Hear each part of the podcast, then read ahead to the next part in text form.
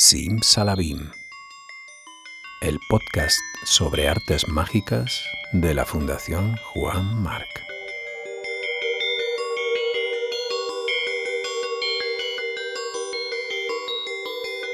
Mentalismo, ilusionismo, cartomagia, historia y personajes, magia de cerca, de salón, de escenario, sombras chinescas, ilusiones ópticas, trucos, neuromagia, ventriloquía, ventriloquía.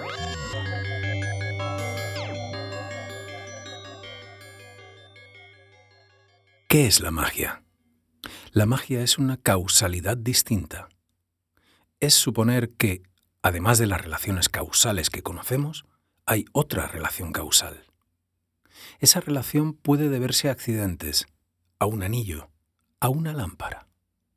Frotamos un anillo, una lámpara, y aparece el genio.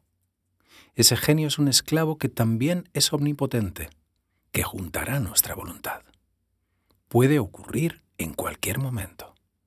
Jorge Luis Borges, Siete Noches.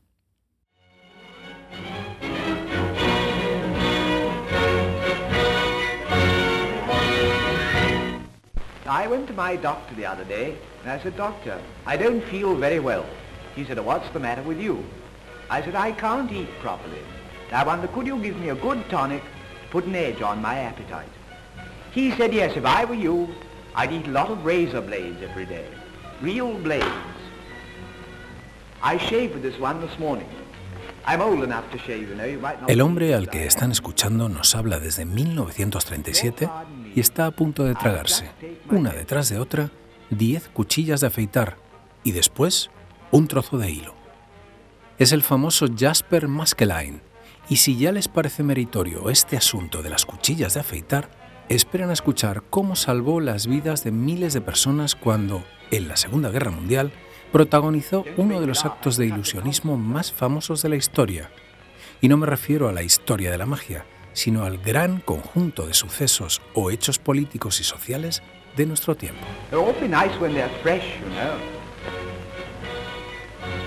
El War Magician o Mago de la Guerra nació en el municipio londinense de Wandsworth en 1902. Su abuelo era John Neville Maskelyne, fundador del Círculo Mágico, insigne mago él mismo. Se dice que inventor de la levitación horizontal, la misma en la que se ejercitaba Robert Houdin en el último Simsalabim.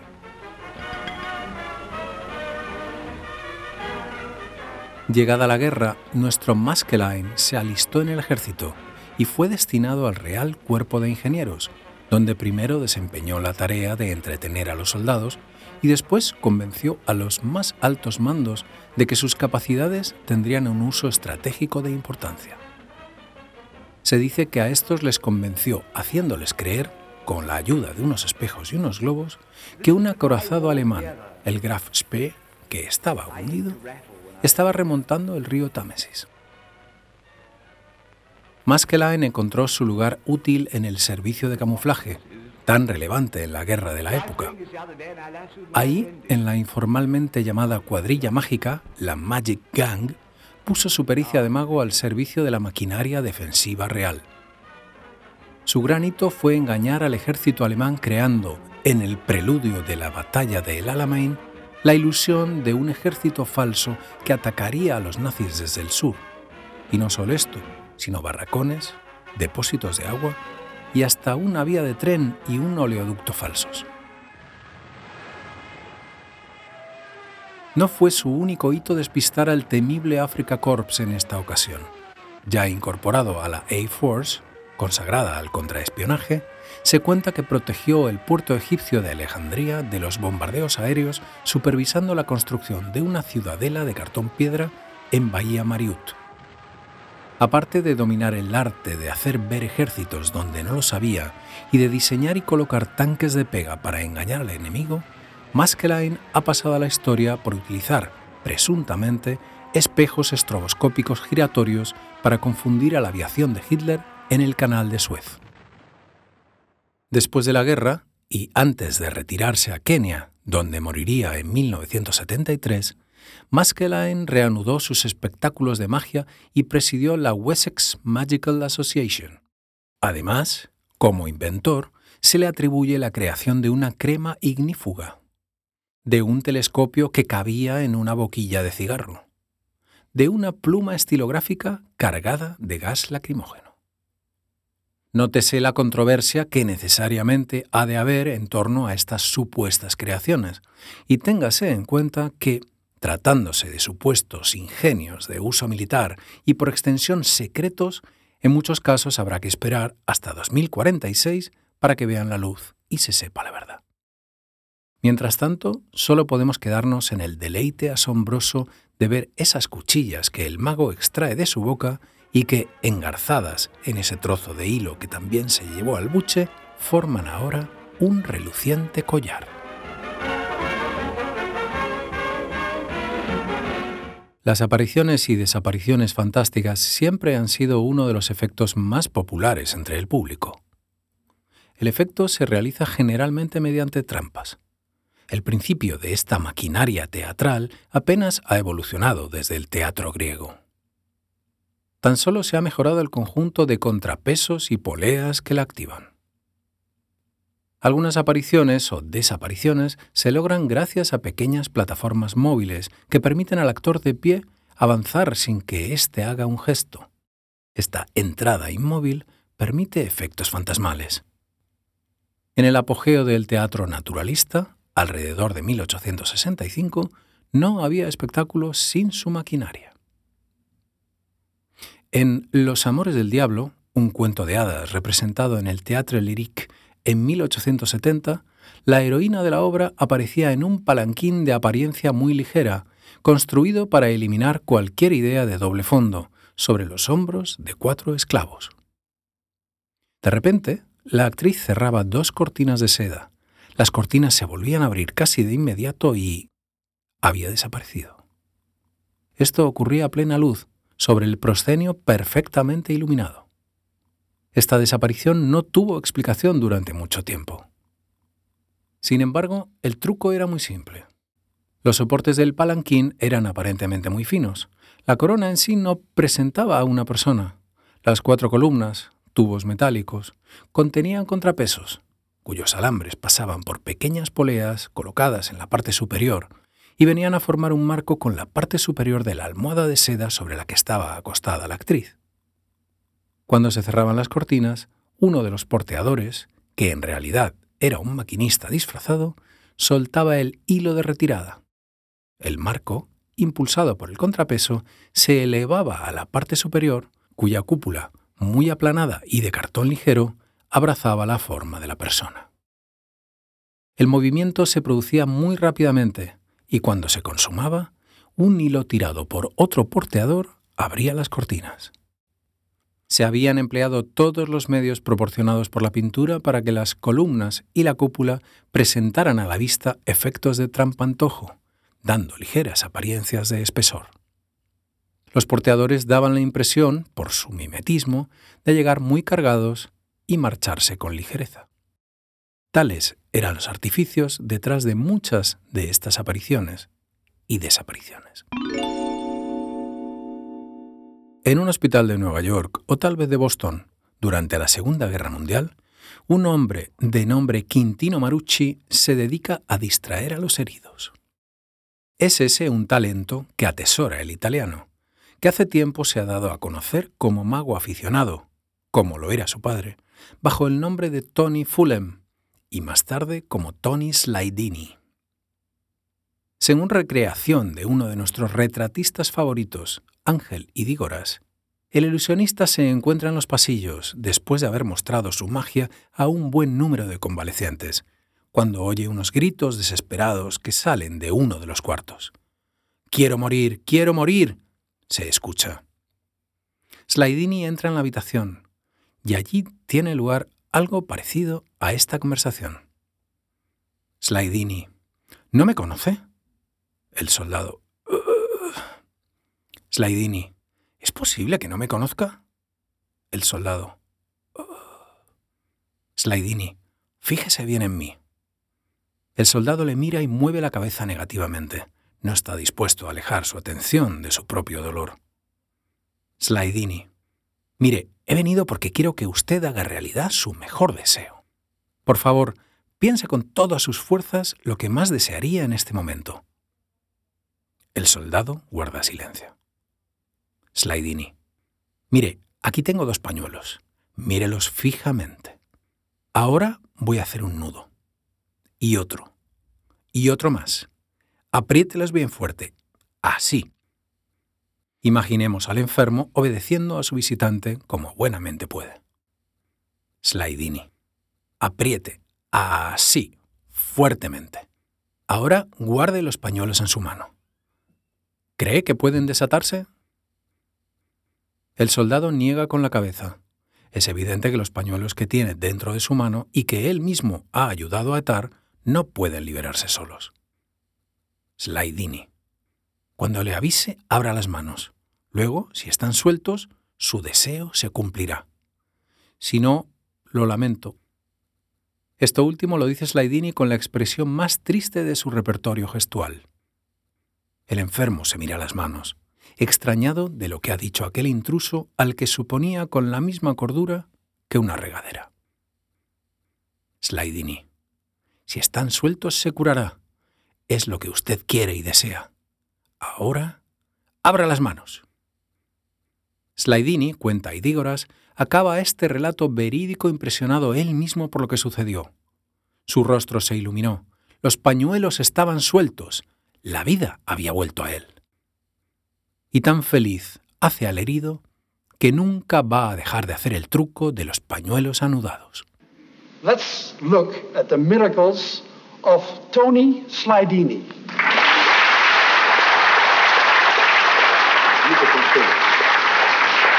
You're lucky. You're very lucky you're going to see this trick here. Now here I have two hanging chef. I want you to examine, open up, see if there's anything wrong. It's fine. Nothing wrong? Take a look at this one. Okay? Nothing wrong? No. Fine. You know, I'm going to tie those two hanging chefs together. I'm going to make a good knot. I mean, a good one, the best. You're not going to believe it. You know why? because you know I'm a magician. Right. Magician, they do a lot of dirty tricks. Cuando asistimos a las grabaciones de archivo de Slidini con sus pañuelos, estamos asistiendo al truco más popular de este genio, por lo demás tan diestro con las monedas y los cigarrillos. Este estereotipo de mago de entreguerras, el gran Slidini, nacido en Foggia, Italia, en 1900, emigrante con su familia de Italia a Argentina, y de ahí a Nueva York, y de ahí a Boston, todo esto en tiempos de la Gran Depresión. Slidini se forma en la magia de cerca, modalidad en la que es reconocido como maestro y a la que imprime un carácter único hasta su muerte en Orange County, Nueva Jersey, en 1991. Pero asistimos también al gran espectáculo de la manipulación psicológica que él sublimó.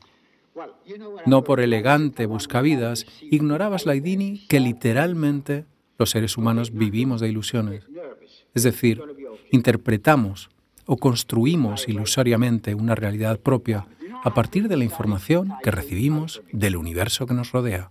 Que esto sirva tanto para ayudar a que un enfermo se cure como para nuestro entretenimiento de fin de semana no es sino parte de la grandeza de este arte de la ilusión al que comúnmente llamamos magia.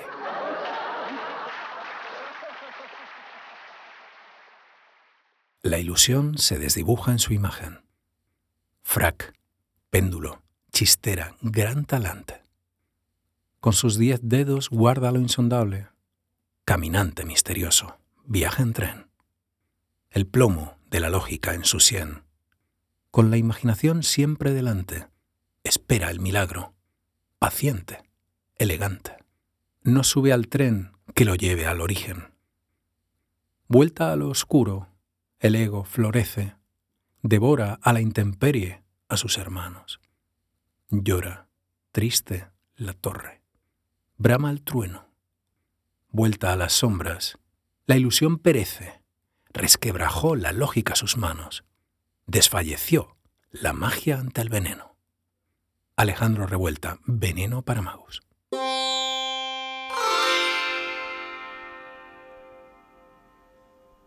No intentes esto en casa. Son precisas unas cualidades muy específicas para acostarse en una cama de clavos o de cristales rotos y levantarse como si tal cosa. O para tragarse un sable. O hipnotizar un león.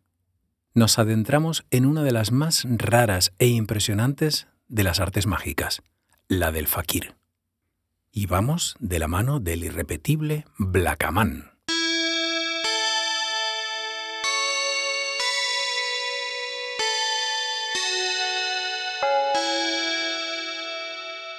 Su nombre, decía, era Aversa Otto Blackaman y había nacido en 1902, prácticamente casualidad mágica, a la vez que nuestros otros protagonistas del podcast, Maskelyne y Slidini. Él aseguraba que en la ciudad de Calcuta, hijo de indio e italiana. En realidad nació en la aldea calabresa de Castrovillari y fue bautizado como Pietro Aversa. Toda su vida gira en la cuerda floja que separa la verdad del engaño, pues se le llegó a acusar de no ser el verdadero Blackaman. Este habría muerto en Argentina en 1929. Y él cargó a su vez con un presunto hijo suyo, o quizás un ayudante desobediente, que explotaba las artes aprendidas usurpando su nombre.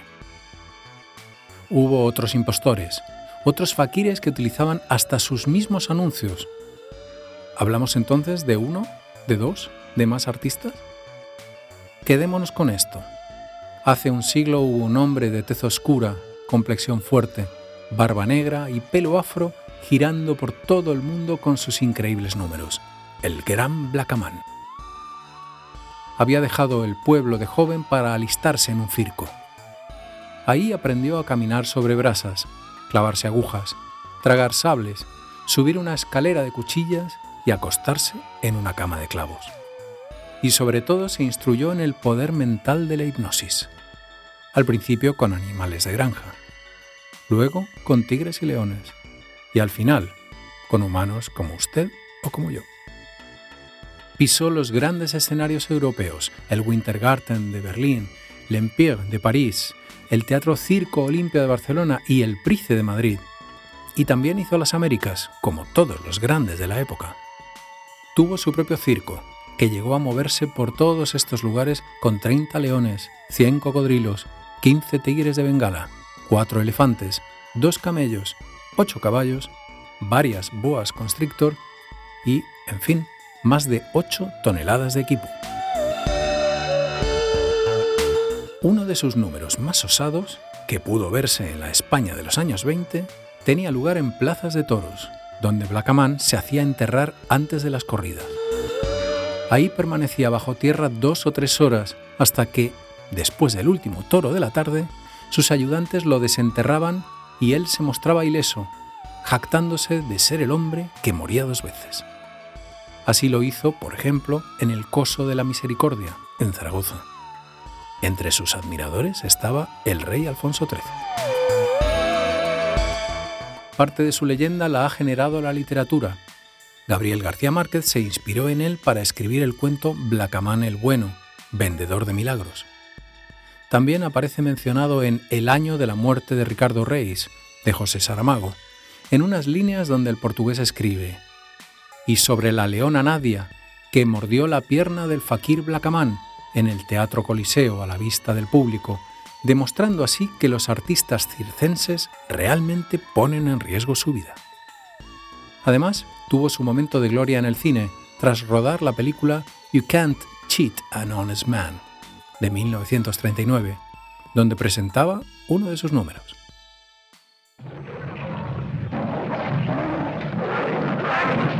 Blackerman, well, how did you get in there? Don't change the subject.